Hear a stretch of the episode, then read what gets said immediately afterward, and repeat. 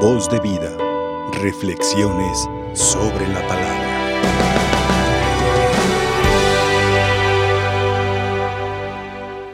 Hoy el Señor nos invita a renacer como Él renació de la tumba. Nació del vientre de María, sagrario divino, y renació de la tumba donde lo tenían según eso asegurado los poderosos. Hoy nos dice el Evangelio cuando Nicodemo, hombre principal entre los judíos, principal entre los fariseos, fue de noche a ver a Jesús. ¿Por qué fue de noche? Porque como fariseo, pues no quería que lo callaran, que le daba importancia a Jesús. Los fariseos estaban contra Jesús. Creían que no necesitaban de Jesús. Ellos tenían su poderío, todo el pueblo judío, como queriéndose el chiqueado de Dios. Aquí nosotros tenemos a Dios. ¿Para qué queremos a ese hombre Jesús? No ocupamos de otros reinos. Con Dios tenemos. Así decían también los imperios romanos, los césares. Nosotros con nuestro imperio tenemos. Y es cuando Jesús hoy nos aclara lo que nace de la carne es carne, lo que nace del espíritu es espíritu. Cuando Nicodemo va y halaga a Jesús, oye maestro, sabemos que tú eres muy importante. Nadie hace los milagros tocinos que tú haces. Señal que Dios está contigo. Y Jesús le responde de una forma sencilla, muy humana, como diciendo, cálmate porque parece que da completamente la vuelta a las ideas que él trae. Lo que no renace del agua del Espíritu no puede entrar en el reino de Dios. Sin duda, aquel hombre se tambalea. Pues, ¿Qué pues qué, qué trae? Yo vengo con él a que me hable de su reino, de su poderío, cómo es, y que no renace del agua y del Espíritu, no puede entrar en el reino de Dios. Y sí, y Jesús le explica, lo que nace de la carne es carne, es corrupción, es mundanidad, se pudre. Pero lo que nace del espíritu es espíritu. Y el espíritu trasciende, va más allá de la carne. Y por eso le dice, el que no renace del agua del espíritu, no entra en el reino de Dios, como diciendo, lo importante, Nicodemo, si tú eres hombre sincero, si eres sincero, verás, pretendes el reino, hay que renacer. Pero para renacer hay que morir al egoísmo, a la mundanidad, a los poderes y darse al Espíritu de Dios, al Espíritu de Dios. Renacer, ser hombre nuevo. Cristo fue el hombre nuevo.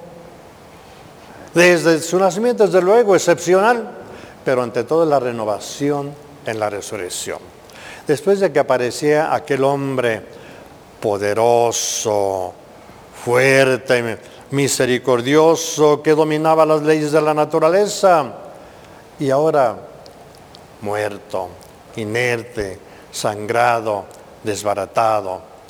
Por eso la primera lectura nos dice, oye Señor, cuando hacen la oración los apóstoles que están ahí encadenados, oye Señor, tú eres el creador de todo, lo hiciste tan bello todo, eres poderoso. ¿Y por qué los hombres se amotinan acabar con el que hizo la creación, Jesús el Hijo de Dios? ¿Por qué se amotinan como perros rabiosos, como lobos encarnizados a destruirte? Y mira, te han acabado ahí. ¿Por qué sucede eso? Y los apóstoles que están ahí en casa le dicen, Señor, hacen oración. Danos tu espíritu nosotros sentimos la fuerza del Espíritu. Da nuestro Espíritu para poder sanar enfermos, levantar hasta muertos, sacar los demonios. Da nuestro Espíritu. Y si en ese momento tembló la tierra, vino un temblor y recibieron al Espíritu Santo y se llenaron de Dios. De tal manera que cuando aquellos apóstoles los echan fuera, empiezan a predicar como si nada hubiera pasado, como si los hubieran tenido en un paseo, como si hubieran estado de vacaciones muy bien atendidos. a predicar aquí y allá y van con los otros apóstoles y cuentan sus experiencias como si nada hubiera pasado. Ah, pero el Sanedrín nuevamente, somos sacerdotes y fariseos, van y les llaman la atención. Oigan, ¿qué pasó? Por eso tenemos encerrados, los vamos a encerrar y les quitaremos la vida si siguen ustedes mencionando el nombre de Jesús. Les quitaremos la vida. Ellos como si nada hubieran oído un perrito ladrar.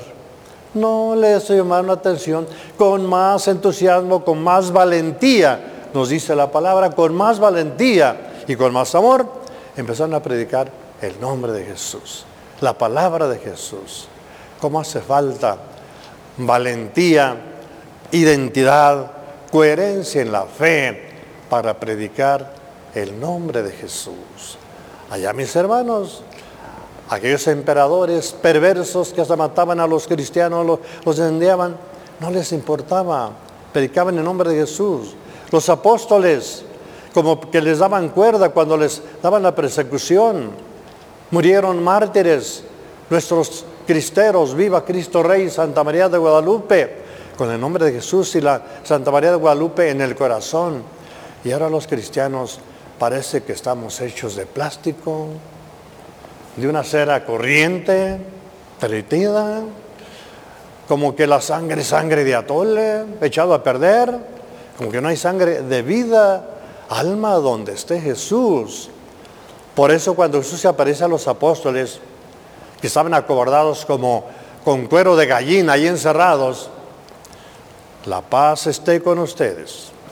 Tranquilícense, la paz esté con ustedes, no la cobardía, no el temblor, y también hubo temblor, dice la palabra de Dios. Temblaron también las ventanas. La paz esté con ustedes. Y mírenme, no soy fantasma, soy yo. Miren mis heridas, pero soy, soy yo resucitado. Se puso en medio de ellos, la paz esté con ustedes. Se puso en medio de ellos. Es necesario que en la vida del cristiano, en la vida de la iglesia, en el mundo, Jesús siga en medio se ponga en medio del corazón del ser humano, en medio de la familia, en medio del mundo, en medio de la politiquería. Solo Jesús salva. Y los manda a predicar. Y les dice, reciban al Espíritu Santo y vayan a predicar. A los que perdonen los pecados les quedan perdonados. Salvaremos el día de ayer de la divina misericordia de la divina misericordia. Pues mis hermanos, esa misericordia no ha pasado de moda. Cristo se hace presente en nosotros día a día con su misericordia, con su providencia. Y nosotros como que no queremos retoñar. Como clavitos, pedacitos de madera y secarrones que no queremos retoñar. Plantitas inertes, plantitas. No, Dejemos que Cristo entre, se ponga en medio, que nos riegue con su espíritu y que seamos predicadores, que demos testimonio de que Cristo vive en nosotros. Y a veces, bueno, ¿dónde tenemos que predicar? Vayan y prediquen a todo el mundo. No sé pues, cómo moría todo el mundo. Si a veces más luego conmigo, con mi familia, ah, empieza con tu familia. Los hijos con sus papás, los papás con los hijos, los compadres con los compadres, las comadres con las comadres, con los grupitos, en lugar de hablar de tanta tontería. Qué poco se oye, qué difícil es oír en los grupitos donde se reúnen personas, oír que estén hablando de la palabra de Dios. Y qué fácil se oye que estén hablando del prójimo, criticando al prójimo, hablando de fulano, fulano lo que nace de la carne es carne, corrupción, podredumbre. Lo que nace del Espíritu es Espíritu y debe estar entre nosotros el Espíritu de Dios, que nos abra los ojos, nos dé la fortaleza, la vida para hablar de Cristo con alegría donde estemos. Cristo es mi Señor, ha resucitado, Cristo vive en mí. Yo les voy a hablar de esa alegría, de esa vida en mí, que también va a ser vida en ustedes. Porque el día del juicio, mis hermanos, tenemos que dar cuentas al Señor los papás, los hijos, todos de todos. ¿Y qué cuentas vamos a dar? ¿Tuve miedo? ¿Tuve miedo, Jesús? Los cobardes no son para el reino de los cielos, los valientes. Y qué bonito, Señor, hablé de ti.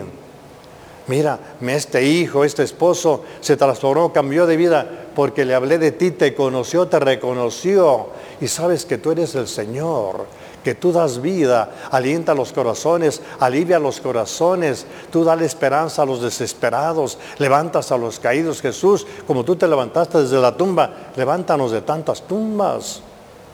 Hablar de Jesús es hablar de la vida, es hablar de ser hijos de Dios, de haber recibido el Espíritu Santo en nosotros.